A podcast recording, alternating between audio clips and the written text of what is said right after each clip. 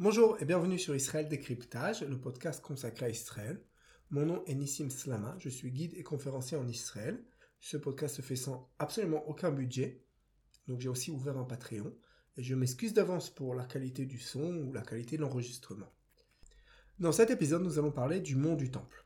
Le mont du Temple, qu'on appelle souvent en français l'esplanade des mosquées, malgré que le nom esplanade des mosquées est un terme galvaudé utilisé que en France et de manière assez récente dans les, quelques dizaines de dernières années.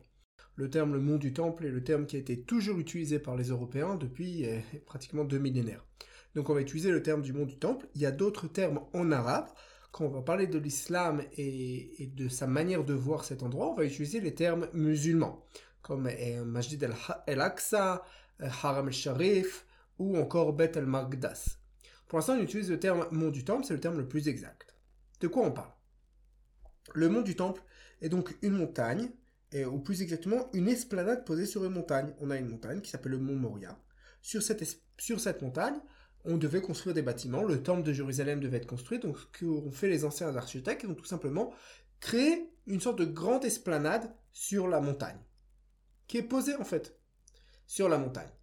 Aujourd'hui, elle existe dans la ville de Jérusalem, au coin sud-est de la ville de Jérusalem. On parle d'un quadrilatère. Euh, de loin ça ressemble à un rectangle, mais c'est pas un vrai rectangle, ok? C'est plus un quadrilatère. Il y a quelques 50 mètres de différence entre le nord et le sud, mais dans tous les cas, du nord au sud, on parle d'à peu près 500 mètres, et de l'est à l'ouest, à peu près 250-300 mètres, ça dépend si c'est la partie nord ou la partie sud. Comme j'ai dit, c'est pas un rectangle exact, il n'y a pas d'angle droit. Aujourd'hui, sur cette esplanade, se trouvent plusieurs bâtiments importants. Il y a énormément de bâtiments, on va pas tous les passer, mais je parle des plus importants. Au centre, plus ou moins de l'esplanade, on a le dôme du rocher qui est lui-même posé sur une sorte d'estrade, de, nouvelle esplanade qui est un peu au-dessus, qui à peu près un quadrilatère, qui a à peu près la forme d'un carré, encore une fois avec aucun angle exact. On va dire un carré pour faire beaucoup plus simple. Dessus, il y a le dôme du rocher qui est posé. Le dôme du rocher qui est en fait un bâtiment avec un dôme dessus. Ce dôme est doré, il était doré jusqu'au XVIe siècle, puis euh, n'était plus doré, jusqu'aux années 60 du XXe siècle, et dans les années 90, il a été doré vraiment à la feuille d'or par le, par le roi de Jordanie.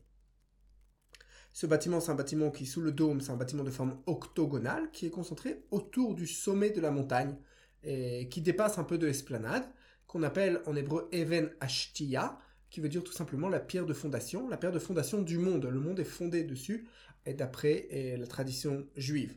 Pour les musulmans, c'est l'endroit d'où Mohamed est monté au ciel dans euh, son voyage de nuit, qui est raconté dans la sourate numéro 17 dans le Coran.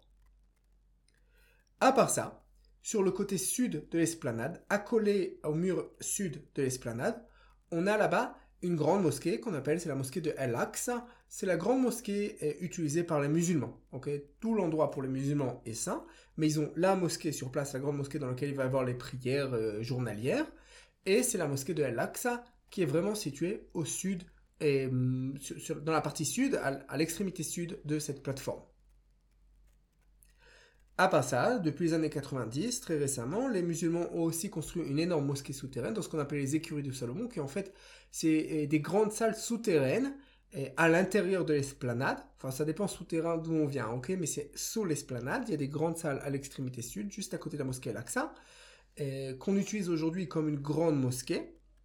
Pour faire cette mosquée, les, les, musulmans dans les années 90 ont tout simplement euh, créé un énorme escalier qui descend sous la terre, on peut le voir dans les photos, euh, en sortant à peu près 500 camions de terre, qui fait un projet aujourd'hui, un grand projet de, filtrage de cette terre pour chercher, pour chercher des traces archéologiques. En tous les cas, il y a énormément d'autres bâtiments, mais là j'ai parlé vraiment vraiment des principaux et des plus importants et de ceux qu'on voit euh, directement quand on regarde sur n'importe quelle image. Pour le judaïsme, et cet endroit est l'endroit le plus important au monde. Les juifs prient trois fois par jour, ils prient en direction de cet endroit. Donc, c'est-à-dire que si j'habite à l'étranger, bah, je prierai vers Israël. Si j'habite en Israël, vers Jérusalem. À Jérusalem, je prierai évidemment vers eh bah, le mont du Temple. Et quand je suis devant le mont du Temple ou, dessus, et je prie, je prie vers eh, l'endroit où il y a le dôme du rocher, là où il y avait posé en fait tout simplement le temple de Jérusalem. Ce temple a été construit à Jérusalem, vraiment sur cette montagne, en haut de cette montagne. Donc il faut bien comprendre, pour le judaïsme, l'endroit est l'endroit d'où le monde a été créé. Ok, dans, la Genèse et dans la Bible, le monde est créé par Dieu en sept jours, etc. Et c'est créé à partir de cet endroit-là. C'est vraiment la pierre de fondation du monde. Isaac est, sacrifié, ou pratiquement sacrifié, où il y a un essai de sacrifice par son père Abraham. Je continue, c'est dans le même livre de la Bible, dans le même, la première partie de la Bible, dans la Genèse. C'est un événement très important dans le judaïsme et aussi dans le christianisme, mais surtout dans le judaïsme. Euh, c'est un événement qui se passe, d'après la tradition, sur cet endroit-là. Vers moins 1000 à peu près, il y a le roi David. Le roi David est une, un, un personnage historique qui a vraiment existé. Contrairement à son fils Salomon, dont on n'a aucune preuve historique, le roi David, et d'après toutes les preuves, a vraiment existé. Donc on a le roi David qui, d'après la tradition, amène le tabernacle dans cet endroit-là, achète l'endroit d'abord, il achète, à prix comptant, il amène le tabernacle, et ensuite il y a son fils Salomon qui va construire ce temple. Ce temple, et là je passe à un niveau historique, je suis plus dans la tradition mais vraiment au niveau historique, ce temple va être détruit par les Babyloniens, par les Néo-Babyloniens, en moins 586. Reconstruit par les Juifs en moins 516. En moins 516, les Juifs reconstruisent le temple, euh, qui sera détruit par les Romains en l'année 70. Dans les années 130 du deuxième siècle, euh, les Juifs font une nouvelle révolte, c'est la révolte de Bar Korba, euh, qui les Romains vont, vont la finir par un génocide des Juifs en Judée. Et le but de cette révolte, c'est vraiment de récupérer Jérusalem, de reconstruire le temple de Jérusalem, et c'est l'endroit vraiment le plus important pour les Juifs. Le temple est construit de telle manière que euh, qui prend en compte la sainteté. Alors, faut bien comprendre qu'est-ce que c'est la sainteté dans le judaïsme. La sainteté dans le judaïsme, c'est quelque chose en fait qui a des règles différentes. Le terme est utilisé, le terme utilisé c'est kdusha, kadesh, la racine que de. Si vous voulez en français avec les lettres françaises, ce sera K, D et C H. Ok? Kadosh. Kadosh, c'est quelque chose de saint. Kadosh, c'est quelque chose qui est différent du reste.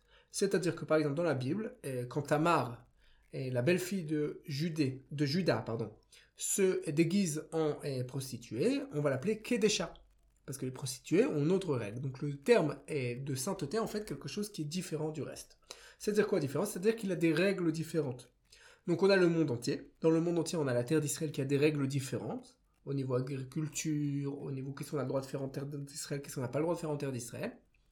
Dans terre d'Israël, on a Jérusalem qui a des règles différentes. Dans la ville de Jérusalem, on a le mont du Temple qui a des règles différentes. Par exemple, jusqu'à aujourd'hui, pour monter sur le mont du Temple, d'après la loi juive, je dois passer par un bain rituel. À l'intérieur du mont du Temple, on a l'endroit où se trouvait le temple lui-même, avec des règles différentes, avec un niveau de purification différent. Et à l'intérieur du temple, quand il existait, il y avait plusieurs niveaux. Il y avait un endroit où tous les juifs pouvaient rentrer, un endroit où seuls les prêtres pouvaient rentrer. Et au bout, au bout, au bout la salle, la salle du fond vraiment du temple, c'était le Saint des Saints, et dans lequel se trouvait la pierre de fondation. Et dans ce Saint des Saints, ne pouvait rentrer que le grand prêtre, une fois par an, le jour de Kippour. Euh, et c'était tellement interdit d'y rentrer pendant tout le reste de l'année, et même pendant ce jour-là, à part pour faire euh, ce, ce rituel, qu'on lui mettait une corde au pied, en sachant que s'il mourait à l'intérieur, on pourrait le tirer sans rentrer à l'intérieur. Pour nettoyer la pièce, les jeunes prêtres le faisaient en rappel pour ne pas rentrer à l'intérieur. Au centre de cette pièce se trouvait le sommet de la montagne, ce qu'on appelle le rocher de fondation, la pierre de fondation, Even Ashtia, qui est aujourd'hui à Saha. C'est le rocher sur lequel, autour duquel a été construit le dôme du rocher. Au niveau politique, c'est l'endroit le plus important pour les juifs, même au niveau politique. Il faut bien comprendre qu'être juif, c'est pas seulement une, pas seulement une, une religion, c'est avant tout une nationalité. C'est la religion fait partie de la nationalité. Euh, mais si pendant eh, un millénaire, jusqu'à la destruction du temple et un peu après, les Juifs étaient prêts à se battre pour l'endroit, aujourd'hui c'est un peu sur le côté, c'est un rêve qui eh, est considéré comme vraiment utopique par la plupart des Juifs. On veut reconstruire le temple, on prie tous les jours pour reconstruire le temple, mais si vous allez voir un Juif dans la rue, vous dites t'es prêt à faire la guerre pour reconstruire le temple, il va te dire écoute, euh, moi je prends pas de risque, ça vaut pas la peine. Ça, ça c'est de manière très très générale évidemment, je fais, beaucoup de, généralités parce qu'on est en train d'expliquer dans un podcast et je suis pas en train de faire un cours à l'université. Ce qui se passe aujourd'hui, c'est qu'il eh, y a de plus en plus de juifs qui reviennent sur le monde du temple et qui reviennent en tant que juifs, pas simplement en tant que touristes pour vérifier parce que c'est intéressant et c'est, et c'est quelque chose de, vous savez, de, de, curieux, mais qui viennent et qui veulent monter sur le monde du temple vraiment en tant que juifs. Et on a de plus en plus d'organisations qui, pour eux, c'est important. Il y a certains qui montent vraiment du côté national, vraiment euh, sans aucun côté religieux, en disant c'est l'endroit nationalement le plus important pour le peuple juif. D'ailleurs, on le voit hein, même dans Herzl, Herzl, le fondateur du sionisme. Et le sionisme, c'est en fait l'expression politique de la volonté juive de revenir et sur le pays d'y avoir sa souveraineté. Ça existait bien avant Herzl, mais c'est lui qui en fait de la politique vraiment. C'est ça le sionisme. Dans son bouquin Alten c'est-à-dire le nouveau ancien pays, Herzl voit voit par ses yeux, ce qu'il voit, c'est un temple place, sur, le mont du temple. Il voit un temple juif sur le mont du temple. Donc, alors que Herzl n'était pas du tout, alors pas du tout, mais alors pas du tout religieux. Donc il y a de plus en plus de juifs qui reviennent. Si je parle euh, pour différentes raisons, d'autres évidemment, je disais que comme des gens qui viennent pour des raisons vraiment totalement nationales sans rapport avec la religion, d'autres qui viennent vraiment qui disent on veut reconstruire le temple, on veut faire des, on veut faire des sacrifices, on veut pouvoir prier, on peut on veut pouvoir faire les choses vraiment et enlever la mosquée et mettre vraiment un temple. Il y a de tout. Hein. Il y a des gens qui disent il faut et la mosquée et le temple en même temps. Il y en a qui disent laisse-moi juste prier, il y en a qui disent je veux juste monter. Il y a à peu près tout. Mais si je regarde, il y a quelques années euh, je sais pas moi, il y a 20, 30 ans, le nombre de juifs qui s'intéressent au, monde du temple, c'est quelques centaines de personnes qui sont considérées totalement euh, à l'extrémité de la population, qui sont considérés comme des, fous furieux, euh, la plupart du temps très très religieux et qui viennent d'un côté religieux. Alors, faut bien comprendre que le monde religieux en Israël n'est pas pour monter sur le monde du temple de manière générale. La plupart des ultra-orthodoxes, par exemple, sont contre, parce qu'ils pensent que c'est interdit au niveau de la religion euh, de reconstruire le temple tant qu'on n'a pas la permission des, nations du monde, et qu'il faut d'abord attendre, c'est une question d'idéologie, religion. Donc on parle vraiment d'une petite partie du monde, d'une toute, petite partie du monde religieux, il y avait quelques centaines de personnes. Aujourd'hui, ça s'est énormément démocratisé, on va dire comme ça, la volonté de remonter sur le mont du temple, de pouvoir au minimum y prier, d'avoir le, droit le plus absolu de prier dans l'endroit le plus saint, le plus important pour le peuple juif. Et on parle, si on parlait, par exemple, si je vais il y a 20, 30 ans, j'ai 500 bonhommes qui montent par an en tant que juif vraiment, aujourd'hui on parle de 25 000, 30 000 personnes par an. Alors, une seconde. 25 000, 30 000 personnes par an, c'est beaucoup plus que, euh, beaucoup, beaucoup plus que 500. D'un côté, si je regarde juste à côté du mont du Temple, sur le mur occidental du mont du Temple, le mont du Temple, c'est une grande esplanade, il a quatre murs. Trois, mais on va pas faire le, chichi. On a le mur occidental, c'est-à-dire le mur ouest, qui donne sur la ville de Jérusalem. Ce mur ouest fait à peu près 487 mètres de long. Sur ces 487 de, de long, il y a à peu près 60 mètres que c'est un grand parvis, en bas du mur. C'est ce qu'on appelle le mur occidental. Quand on va prier devant le mur occidental, le mur des lamentations, comme on dit en français. Euh, c'est pas un terme, c'est aussi un terme galvaudé, mais on va l'utiliser pour l'instant juste pour comprendre de quoi on parle. C'est à peu près sur 60 mètres de, 580, de 487 mètres du mur occidental. Dans les grandes occasions, les grandes fêtes euh, juives, par exemple euh, avant le début de l'année, le mois qui suit, qui est juste avant le début de l'année juive, ça tombe vers août-septembre, j'ai à peu près tous les jours 100 000 personnes qui viennent. Les derniers jours avant le, entre, entre le nouvel an juif et le jour de Kippour, je peux avoir 150 000, 200 000 personnes par jour qui viennent sur cette esplanade. Donc il faut bien comprendre les ordres de grandeur. ok? D'un côté c'est beaucoup 30 000, de l'autre côté c'est rien du tout par rapport au nombre de personnes qui viennent sur le mur occidental, alors que le mur occidental au niveau de la religion juive n'est aucune importance, ça n'a aucune sainteté particulière par rapport à n'importe quelle synagogue à Jérusalem. Au niveau de la règle juive. Aussi peut-être c'est aussi pour cette raison. Sur le mur occidental, j'ai pas besoin de j'ai besoin d'aucune purification, je peux arriver que si je montais sur le mont, sur le mur occidental, si je montais sur le mont du temple, bah, je dois me purifier, c'est beaucoup plus compliqué, il y a des endroits où j'ai le droit d'aller, des endroits où j'ai pas le droit d'aller, c'est peut-être aussi une des raisons. Mais dans tous les cas, faut mettre un peu en proportion les choses. Il y a différentes personnes qui veulent monter, certaines veulent vraiment monter en disant, écoute, c'est l'endroit le plus important du peuple juif, euh, il faut au moins avoir le droit d'y pouvoir y prier, au moins avoir le droit d'y rentrer quand je veux, d'y monter quand je veux, et c'est pas logique que euh, la souveraineté ait été totalement abandonnée par l'État d'Israël au profit du Waqf jordanien. Le Waqf, c'est l'organisme religieux, administratif, qui appartient au royaume de Jordanie et qui gère l'endroit. Ce que je vais expliquer par là, en fait, c'est que le, le fait de vouloir monter sur le mont du temple, ok, et de pouvoir s'y promener tranquillement, et de pouvoir prier et, tranquillement. C'est pas quelque chose de, d'extrémiste ou de logique à mon opinion. Là, je donne un peu mon opinion. Euh, c'est un sentiment qui est, qui est partagé depuis par, par énormément de juifs, même ceux qui le font pas. Et c'est vraiment, si j'ouvre les prières juives, c'est quelque chose de, que je vois tout partout. Et il faut bien comprendre, en gros, c'est de pouvoir avoir le, droit au culte euh, le plus basique dans l'endroit le plus important pour le peuple juif. Ok, donc c'est pas quelque chose de tellement irrationnel comme volonté. Donc ça, c'est du côté juif. Maintenant, parlons un peu du côté musulman. Dans le monde sunnite, c'est 1 milliard 800 millions de personnes dans le monde qui sont musulmans sunnites. L'endroit est le troisième lieu le plus saint après la Mecque et Médine. La raison pour laquelle l'endroit est saint, on va l'expliquer, je vais essayer de l'expliquer sur trois temps. Passé, présent, futur. Donc dans le passé, on va commencer par le passé. Jérusalem est la première direction de prière. Kriba del Kaidama. La première direction de prière de Mohamed avant la direction de prière vers la Mecque. Donc au début, Mohamed prie vers Jérusalem et c'est que après qu'il va se tourner vers la Kaaba de la Mecque. Pendant à peu près six mois, on va prier les, croyants musulmans vont prier vers euh, Jérusalem. Et il se trouve même une mosquée à Médine avec deux euh, directions de prière. Une vers, le, vers Jérusalem, vers le nord, et une vers le sud, vers la Mecque. Donc ça, c'est la première raison, c'est quelque chose d'important, la première direction de prière. Après, la direction de prière va être changée, et le Coran donne des raisons pour la direction de prière, qu'en fait c'était pour faire un test, pour vérifier que les croyants écoutent Dieu, écoutent Mohamed, et c'est Dieu qui décide où la direction de prière. Dans le présent, on va parler un peu du présent. Dans le présent, les musulmans prient cinq fois par jour. Si vous demandez à un musulman pourquoi vous priez cinq fois par jour, parce que c'est le Coran qui lui dit, c'est Allah qui a ordonné à Mohamed qu'il faut prier cinq fois par jour. Maintenant, quelle est l'origine de, ces cinq prières par jour? Dans la sourate numéro 17 du Coran, donc c'est le chapitre numéro 17 du Coran, il y a un épisode qui s'appelle Al-Isra al-Miraj, le voyage de nuit.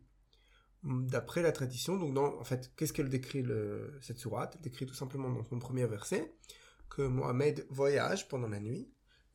Est Masjid al-Haram, la mosquée la plus sainte, c'est évidemment la Mecque, à Masjid al-Aqsa, la mosquée la plus éloignée. Al-Aqsa, ça veut dire de l'extrémité, la plus éloignée. Qu'est-ce que c'est cette mosquée Al-Aqsa? Dans les textes musulmans eux-mêmes, eh, il n'y a pas tout le monde qui pense que c'est Jérusalem et que c'est le mont du Temple. Il y a d'autres possibilités, mais de manière générale, dans le monde sunnite, ça va être accepté que c'est Jérusalem, et ça correspond au reste de la sourate. Si je continue à lire le reste de la sourate, de ce chapitre du Coran, je vais voir qu'on va parler des enfants d'Israël et qu'on, priori, je comprends, dans le contexte de la sourate, ça fonctionne bien que ce soit la mosquée la plus éloignée, et c'est ce qui est accepté aujourd'hui par la quasi-majorité, sinon la totalité, du monde musulman sunnite. Donc Mohamed fait ce voyage de la mosquée sainte jusqu'à la mosquée la plus éloignée, la mosquée la plus éloignée qui est considérée comme la mosquée de Jérusalem. C'est quoi la mosquée de Jérusalem? C'est le temple de Jérusalem. Donc c'est le mont du temple de Jérusalem. À cette époque, il y a déjà plus de temples, mais euh, pour les musulmans, c'est toujours l'endroit du temple. Et il y a un moment de tradition. Dans ce voyage, et là je sors un peu du Coran lui-même pour aller dans les textes traditionnels, et les hadiths et tous les textes traditionnels des musulmans,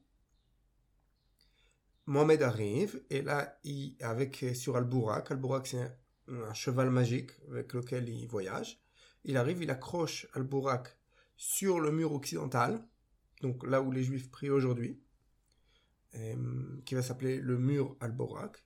Il accroche là-bas. Il y a même dans le coin, entre le mur sud et le mur ouest, il y a même une sorte de, trou dans le coin du mur, dans le, coin du mont du Temple, qu'on peut voir sur des photos, ou d'après la tradition musulmane assez moderne, très très moderne, et c'est l'endroit où Al-Borak a été accroché.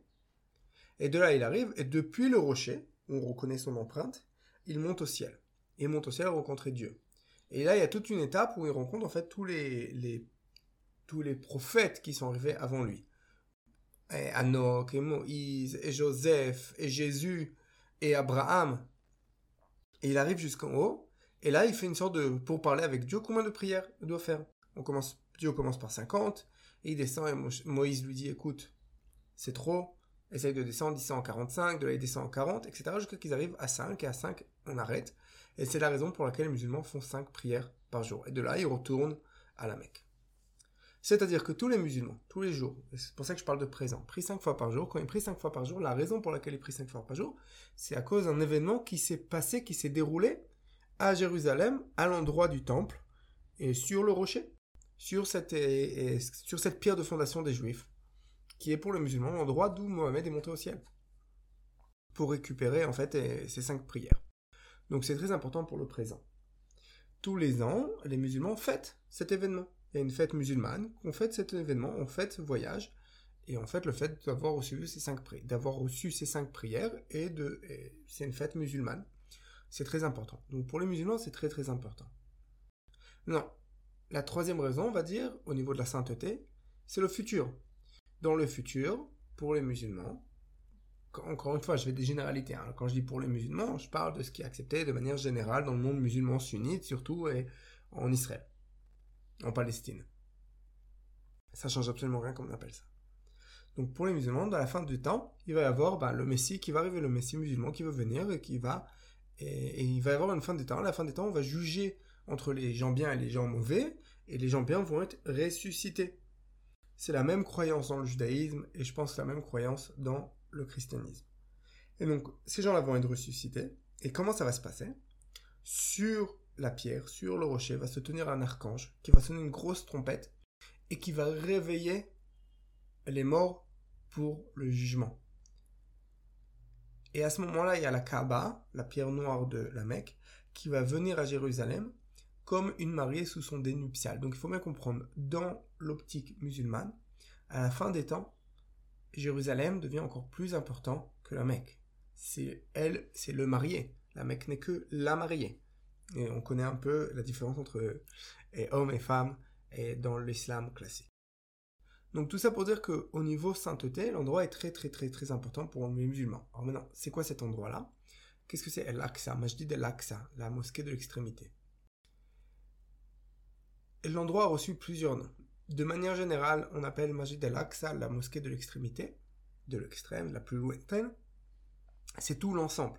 C'est tout l'ensemble. Et la grande mosquée qui est au sud, et le dôme du rocher, et même les murs, les murs d'enceinte du mont du temple. Pendant des années et des années, et on disait Al-Aqsa, on a commencé à parler que de la mosquée qui est au sud de l'endroit. C'est la mosquée Al-Aqsa. Pendant que le dôme du rocher, c'est Koubet al-Sahra, c'est le dôme du rocher. Et qu'il y a d'autres noms dans l'endroit. Pendant la période jordanienne, par exemple, l'endroit est surtout appelé Haram el-Sharif, l'endroit saint et honoré.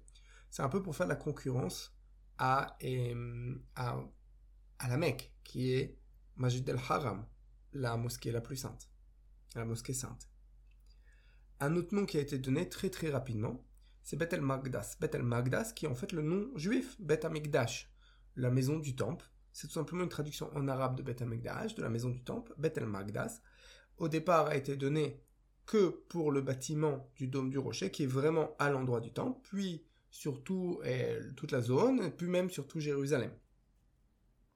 D'ailleurs, Jérusalem en arabe s'appelle Al-Quds aujourd'hui. Al-Quds, ça veut dire la sainte. C'est tout simplement, la ville s'appelait, quand les musulmans la conquièrent en 638, la ville s'appelait Ursalem, Agia, pardon, Agia Hierosolomita, la sainte Jérusalem. Et donc on va traduire ça Urshalem Al-Quds, la sainte Jérusalem en arabe. Et il reste Al-Quds. Et les gens qui habitent aujourd'hui à Jérusalem, les Arabes qui habitent à Jérusalem, sont des Magdassim, les habitants de Jérusalem. Donc on voit aussi d'après les noms que les noms changent. Les noms changent pour des raisons de sainteté, des, noms, de politique. L'endroit est aussi l'endroit de l'ancien temple de Jérusalem, mais c'est important dans la sainteté de l'endroit, malgré qu'aujourd'hui, depuis quelques dizaines d'années, le Waqf et les musulmans sur place refusent tout lien avec le temple juif de Jérusalem. Ce qui est un peu bizarre parce que dans leur propre texte, et la justification de la sainteté de l'endroit est parce qu'il y avait le temple de Salomon dans l'endroit. C'est leur propre texte qui le dit. Aujourd'hui, ils disent non, c'est pas exactement ça, il n'y avait jamais eu de temple de juifs à Jérusalem, etc., etc. Donc ils sont eux-mêmes, c'est une sorte de paradoxe. Mais dans tous les cas, c'est l'endroit, l'endroit il a plusieurs noms, mais aujourd'hui quand on parle d'un musulman, il parle de Al-Aqsa, il parle de tout l'endroit, incluant même le mur, incluant même le mur occidental. On peut parler aussi de Al-Aqsa quand on ne parle que de la mosquée, de la grande mosquée qui est au sud. Comment fonctionne l'endroit? Hum, ça fonctionne un peu de la même manière que le mur occidental pour les juifs. Alors désolé que je fasse un peu une sorte de, parallèle. Mais vous avez une grande mosquée là-bas. dans lequel il y a les prières journalières, c'est l'endroit important. Et à part ça, il y a plein plein de petits de petites estrades sur lesquelles on peut faire la prière. Sur lesquelles il y a différentes prières qui se passent au moment des prières et sur lesquelles les gens s'arrêtent pour étudier le Coran. Le dôme du rocher lui-même sert et n'est pas une mosquée. Il sert comme il sert comme l'endroit pour les femmes pendant les grandes prières. Quand il y a les grandes fêtes sur le mont du Temple, sur El-Aqsa, bah, tout l'endroit est rempli. Quand on monte plusieurs centaines de milliers de personnes à l'intérieur, tout l'endroit est plein. Et l'endroit du dôme du rocher sert en fait pour les femmes, pour la séparation entre hommes et femmes. Ça, c'est au départ. Aujourd'hui, on a d'autres grandes mosquées à part El-Aqsa. On a eh, la mosquée de Al-Marwani. Al-Marwani, c'est le papa. Al-Marwan, c'est le papa de Abdel el-Malek, qui est le quatrième eh, calife de la, de la dynastie Umayyad, et c'est lui qui va construire en 691-692 le dôme du rocher, le bâtiment lui-même du dôme du rocher. À côté de la mosquée, de la grande mosquée de Al-Aqsa, donc dans le côté sud du, eh, du mont du Temple, et vraiment maintenant c'est dans le coin sud-est, il y avait des galeries souterraines eh, qui ont été transformées en énormes mosquées avec la construction d'un énorme, un énorme escalier dans les années 90. Cette grande mosquée peut aussi accueillir entre 8000 et 15 000 personnes. Donc on a maintenant une autre grande mosquée, à part ça. Donc l'endroit est très très sain pour eh, les musulmans, c'est le troisième le plus sain. Là, au niveau politique, ça va changer. Exactement comme pour les juifs, où l'endroit est le plus sain pour les juifs, mais son importance politique change au fil du temps. Exactement la même chose. L'endroit au départ n'est pas très important quand les musulmans arrivent ici. C'est qu'avec la construction de El Aqsa, avec la construction du dôme du rocher, etc., que l'endroit devient de plus en plus important. À l'époque des Umayyads, de la dynastie Umayyad, l'endroit devient très important tout simplement parce que c'est l'endroit saint le plus proche. C'est l'endroit où la dynastie commence vraiment et commence à régner. On va retrouver des traces archéologiques autour du mont du Temple de palais gigantesques construits par la dynastie Umayyad qui ont fait un endroit saint. Les raisons de la construction de la construction du dôme du rocher et ne sont pas claires pour nous, mais elles, sont données a posteriori par les chercheurs modernes et par les, historiens musulmans du Moyen Âge. La raison pour laquelle que, les historiens musulmans du Moyen Âge donnent, c'est tout simplement qu'il y avait une révolte à la Mecque contre les Umayyads, et donc ils avaient besoin d'un endroit alternatif pour monter, pour faire les pèlerinages, et c'est donc Jérusalem. Cette raison au niveau historique, elle tient pas tellement la route, mais on peut trouver d'autres raisons. Une autre raison, c'est faire la concurrence au Saint-Sépulcre qui se trouve à Jérusalem. Et une autre raison, c'est de faire concurrence à Sainte-Sophie qui se trouve à Istanbul d'aujourd'hui.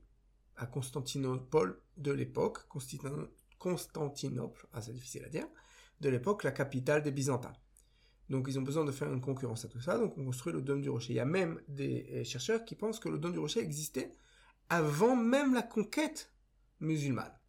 Mais dans tous les cas, à l'intérieur du dôme, il y a une inscription qui donne la date de construction, qui est 691-692. Donc la politique va changer. Donc au temps des Umayyads, ça devient de plus en plus important. Mais encore une fois, c'est pas la Mecque, c'est pas Médina, mais c'est de plus en plus important. Quand les Umayyads sont remplacés par les Abbas et par les Abbasides, puis par les Fatimides, l'importance descend. Mais on a les croisés. En 1099 arrivent ici les croisés qui conquièrent l'endroit les croisés fondent de la mosquée elle-même au sud, la mosquée Al-Aqsa, Templum Salomonis, le temple de Salomon. Ils le prennent vraiment pour le temple de Salomon, et de là que commence euh, l'ordre des Templiers. Tandis que le dôme du rocher devient Templus Dominem, c'est le temple de Dieu, et ils font une, mettre une grosse croix par-dessus, par-dessus le dôme du rocher. Là, ça va devenir très important Jérusalem, pour donner, pour donner une raison de reconquérir Jérusalem, on met en avant sa sainteté. C'est la raison pour laquelle eh, Jérusalem devient de plus en plus sainte. Après que les croisés ne sont plus là, ça devient un peu moins important. Mais l'importance reste. Mais ça devient un peu moins, important. Quand les Mameluks sont ici, eh, les Mameluks aussi en font quelque chose de très important pour des raisons politiques à eux-mêmes. Puis les Ottomans, avec Soliman le Magnifique, qui reconstruit les murailles autour de Jérusalem, et qui est le dernier vraiment eh, sultan ottoman qui fait vraiment de Jérusalem, qui pour lui, Jérusalem, c'est très très important. De là, l'importance commence à baisser jusqu'au 19e siècle. Mais au 19e siècle, pour des raisons politiques, il y a le mouvement sioniste, il y a l'arrivée d'énormément d'Européens et de Juifs eh, en Israël. C'est le moment où les Juifs peuvent enfin revenir. c'est le moment où les Européens commencent à prendre de l'importance à Jérusalem. Et donc pour les musulmans aussi, ça commence à prendre de l'importance. Encore plus dans les années 20, dans les années 30, où Khadj al-Min al-Husseini, le leader du nationalisme palestinien des années 20, des années 30 et 40, et, le grand moufti de Jérusalem, et fait de Al-Aqsa vraiment son cheval de combat.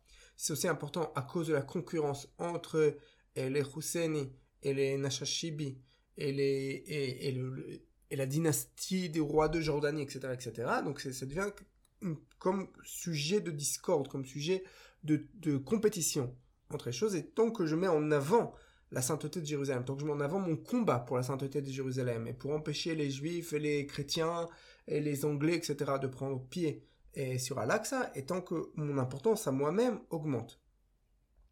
Encore plus après 67, et quand les juifs conquièrent l'endroit, encore plus dans les années 90 avec le processus d'Oslo, où l'autorité palestinienne fait de Al-Aqsa le centre de la, de vraiment le centre de l'identité nationale palestinienne, et encore plus avec les moyens modernes de télécommunication où la télé, Al Jazeera, Internet permet à tout le monde musulman de savoir ce qui se passe ici, à Jérusalem, de savoir ce qui se passe sur le mont du Temple, et d'en faire vraiment le, front principal du champ de bataille contre les, contre les, kafirim, contre les, les apostats, contre les gens qui refusent d'accepter que Mohamed est le vrai messager de Dieu. Donc l'importance politique va changer. Aujourd'hui, vraiment, vraiment, c'est une importance politique. Les Palestiniens, de manière générale, alors quand je parle des Palestiniens, je parle de tous les Arabes musulmans qui habitent dans la Palestine. La Palestine, la région géographique qui aujourd'hui est la terre d'Israël, et la Judée et Samarie, et même autour, c'est-à-dire même aujourd'hui une bonne partie de la Jordanie, voient leur identité centrée autour de El-Aqsa. Plus que ça, les habitants juifs de les habitants musulmans de Jérusalem, encore plus, ils ne sont pas citoyens de l'autorité palestinienne, ils ne sont pas citoyens israéliens, et vraiment le centre-pièce de leur identité. La raison pour laquelle ils sont venus au monde, c'est pour protéger El-Aqsa. Pour protéger El-Aqsa des, des, des, ongles des, des juifs qui viennent et qui montent tous les jours. Tous les jours dans les journaux palestiniens, il va y avoir le nombre de colons, c'est le terme utilisé, c'est-à-dire le nombre de juifs qui vont monter sur l'endroit eh, pour se battre il va y avoir énormément. Et on a en fait deux, mouvements qui sont en concurrence sur l'endroit. Il y a d'un côté des juifs, qui depuis un siècle, deux siècles, vraiment ont changé leur situation totalement. Et aujourd'hui, on peut avoir des juifs dans les derniers temps qui vont même, pouvoir prier sur Al-Aqsa, quelque chose qui était impensable il y a dix ans. On ne peut pas amener de livres avec nous. Ils ne peuvent pas amener de, de livres de Torah avec eux. On ne peut pas s'asseoir. Mais ils peuvent prier. Ils prient à voix haute ce qui était il y a dix ans quelque chose d'impossible à penser, où la police a arrêté les gens tout simplement pour avoir bougé leurs lèvres. Mais d'un autre côté, pendant ce temps-là aussi, les choses changent du côté musulman. De nouvelles mosquées sont construites, et de nouvelles traces archéologiques sont détruites, des traces archéologiques de l'époque du Temple, etc., etc. Donc on a une vraie concurrence entre les deux mouvements qui veulent prendre pied et prendre part et prendre possession de ce lieu. Du lieu qui est le lieu le plus saint du, monde. Donc comment ça se passe sur le terrain? Donc maintenant nous abordons la dernière partie de, ce podcast, enfin de cet épisode du podcast, c'est comment ça se passe sur le terrain. Sur le terrain ça se passe comme ça. On a dans l'endroit une dizaine d'entrées. Une dizaine d'entrées euh, où on peut rentrer dans l'endroit, qui sont tous situés au nord ou à l'ouest de l'endroit. Les portes qui se situent à l'est, il y a une porte, c'est la porte, la porte des Miséricordes ou la porte dorée qui se trouve à l'est et qui donne vers l'extérieur de la ville est fermée, condamnée. Et aussi les trois portes qui se trouvent au sud sont condamnées. Mais on a sur le long du mur ouest et du mur nord plusieurs entrées. Une dizaine d'entrées. Les musulmans peuvent rentrer par 9 de ces entrées sur 10 quand ils veulent. Il n'y a aucun problème, toute la journée c'est ouvert, c'est eux qui décident quand ouvrir et quand fermer. Il y a quelques années après un attentat, en 2017, en août 2017, il y a eu un attentat, sur le mont du Temple où deux policiers ont été tués par eh, des assaillants pour, qui voulaient protéger Al-Aqsa. Le gouvernement israélien a essayé de mettre des portes eh, magnétiques, vous savez, pour vérifier que les gens ne, des détecteurs de métaux. Et euh, ça fait des grandes grèves et une grosse révolte et des problèmes diplomatiques jusqu'à que, après deux semaines, le gouvernement israélien eh, a décidé de, de, de, retirer les détecteurs de métaux. Donc il n'y a pas de détecteur de métaux, il n'y a rien. Et les gens peuvent rentrer comme ils veulent, les musulmans peuvent rentrer et sortir comme ils veulent de cet endroit. Il y a des policiers à l'entrée qui font une sorte de sas qui et décident qui peut rentrer, qui ne peut pas rentrer. Et le travail des policiers, en fait, tout simplement de vérifier si vous êtes musulman. De manière générale, dans ces policiers, il va toujours avoir un musulman qui connaît bien ou quelqu'un qui parle arabe. Et donc j'arrive, je veux rentrer, on me dit t'es musulman, je dis non, alors tu peux pas rentrer, on me dit oui, je dis oui, alors on me dit ok donc récite maintenant la fatra, la première, le premier verset du Coran, pour vérifier que tu es vraiment musulman. Et bien on va te poser des questions pour vérifier vraiment que tu es musulman. Non, c'est pas tout le monde qu'on vérifie, c'est gens qui ont l'air, qui n'ont pas l'air musulmans. C'est-à-dire que si moi j'y vais, même je peux essayer de m'habiller autant que je veux, je mets une grande là-bas, j'aurais pas l'air musulman. J'aurais pas l'air arabe, les gens, euh, je ressemble pas à un arabe, je ressemble à un juif. Quand je me promène à Paris, les gens ils voient que je suis juif et je reconnais les autres juifs et, je reconnais les arabes. On n'a pas la même tête. Donc dans tous les cas, et, donc j'arrive, on ne pas la même chose, etc. J'arrive et on me laisse pas rentrer. Donc si je ne suis pas musulman, je peux rentrer que par une seule porte qui est proche du, mur occidental, de l'endroit de la zone de prière du mur occidental. Ok? Toutes les portes sont sur le mur occidental. Moi, quand je dis mur occidental, je parle de l'endroit de prière des juifs sur le mur occidental. Juste à côté, on a une entrée où cette entrée est pour tout le monde sauf pour les musulmans. C'est-à-dire quoi pour tout le monde? Cette entrée est ouverte que deux fois par jour. Le matin, il y a des horaires d'hiver et des horaires d'été, mais qui changent à peine. Hein. On parle de 7h à 10h30 en hiver et de 1h à 2h de l'après-midi. C'est le moment où j'ai le droit. Quand j'ai le droit, c'est pas tous les jours. C'est du dimanche au jeudi. Vendredi, c'est la prière des musulmans, donc non. Samedi, c'est le jour de repos pour les policiers, donc non. Pendant les fêtes musulmanes, non, l'endroit est rempli, on ne peut pas y rentrer. Donc on n'a que les jours qui ne sont pas les fêtes musulmanes. Évidemment, quand il y a des problèmes aussi au niveau sécuritaire, aussi on ferme l'entrée. Donc pas pendant les fêtes musulmanes, pas pendant les périodes de problèmes sécuritaires, pas le vendredi, pas le samedi, et deux fois par jour pour quelques heures à chaque fois. Pour rentrer, je me fais vérifier par un policier, il y a une sorte de sas comme à l'aéroport ou une sorte de petit bungalow. On rentre à l'intérieur, il y a des portes de détecteurs de métaux, il y a un détecteur de métal et de euh, pour lire en fait pour vérifier les, sacs. Donc si j'amène un sac à dos, je peux rentrer, je, rentre le sac à dos dans une machine qui va scanner le sac à dos, qui va regarder ce qui se passe à l'intérieur. Vous savez comme dans un aéroport. Et là le policier m'explique qu'est-ce que j'ai le droit de faire et qu'est-ce que j'ai pas le droit de faire. Donc qu'est-ce que j'ai le droit de faire et qu'est-ce que j'ai pas le droit de faire? On va commencer par un touriste normal qu'il soit juif ou chrétien ou quoi que ce soit, quelqu'un qui ne vient pas en tant que juif, qui ne vient pas avec des symboles juifs, qui vient pour, pour, un Israélien de base, qui vient par curiosité pour du tourisme.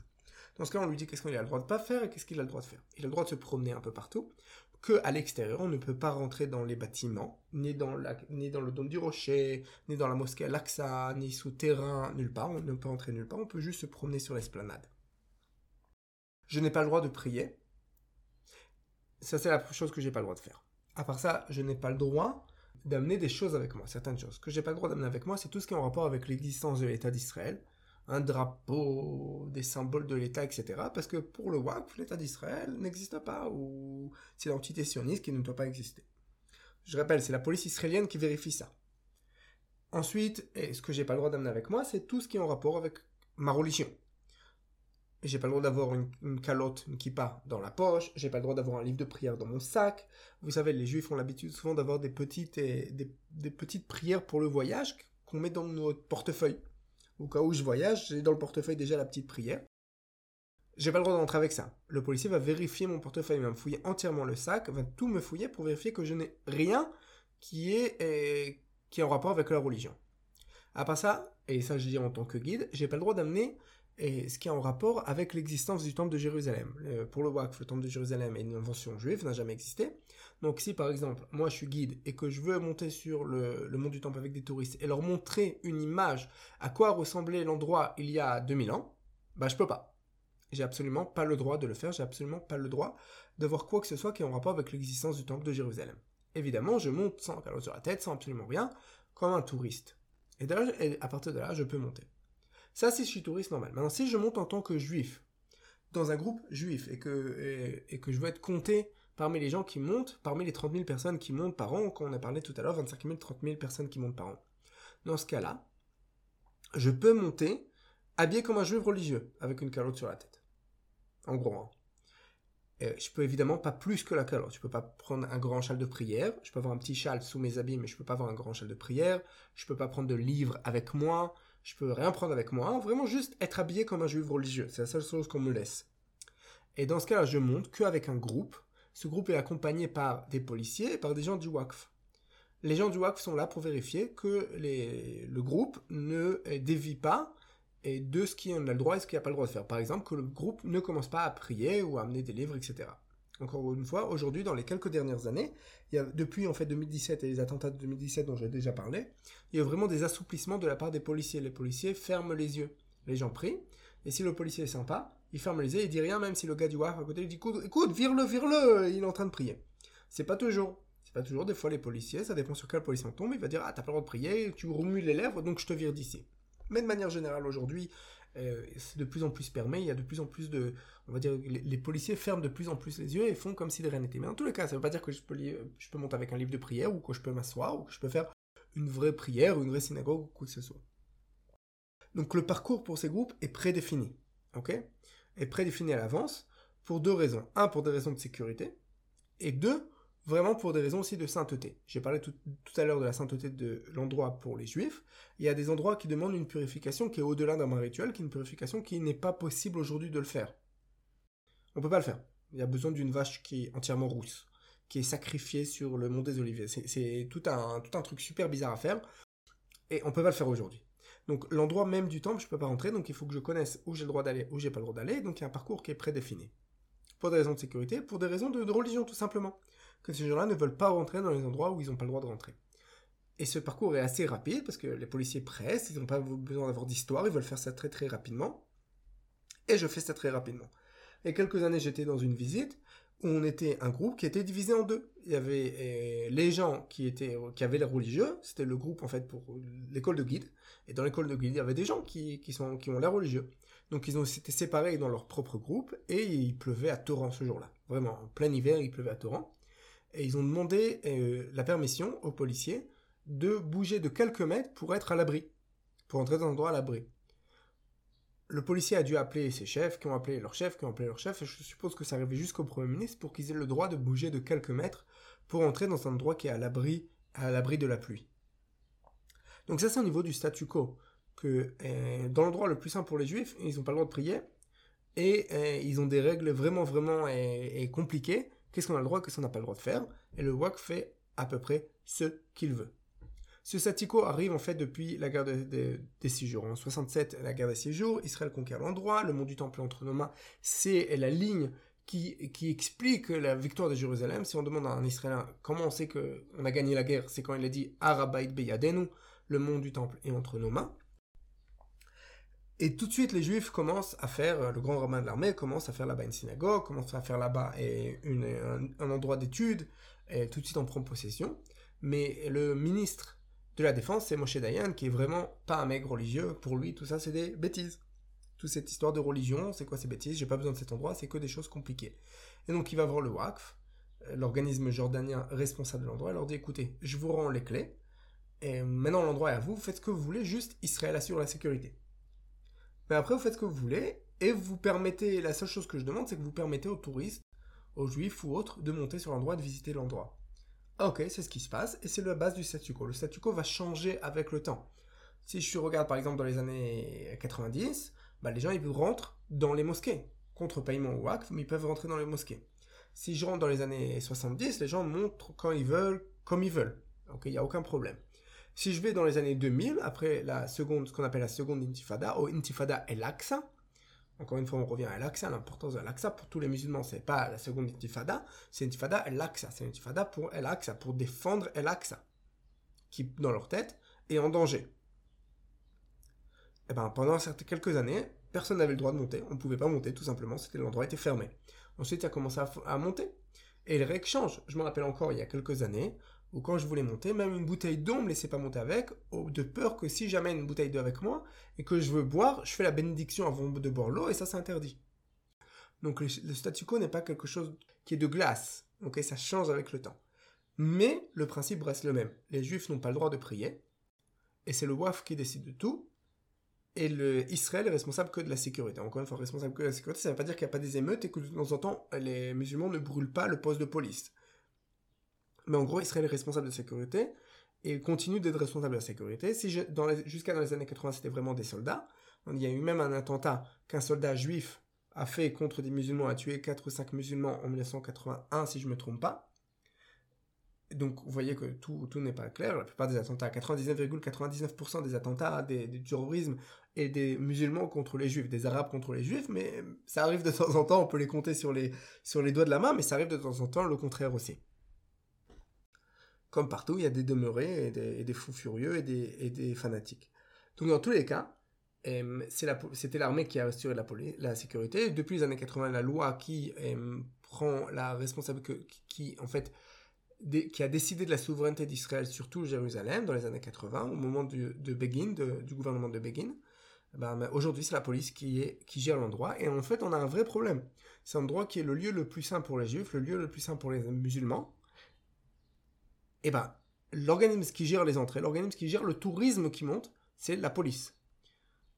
C'est pas son travail. La police ne sait pas faire ça comme il faut. donc il faudrait réfléchir comment faire.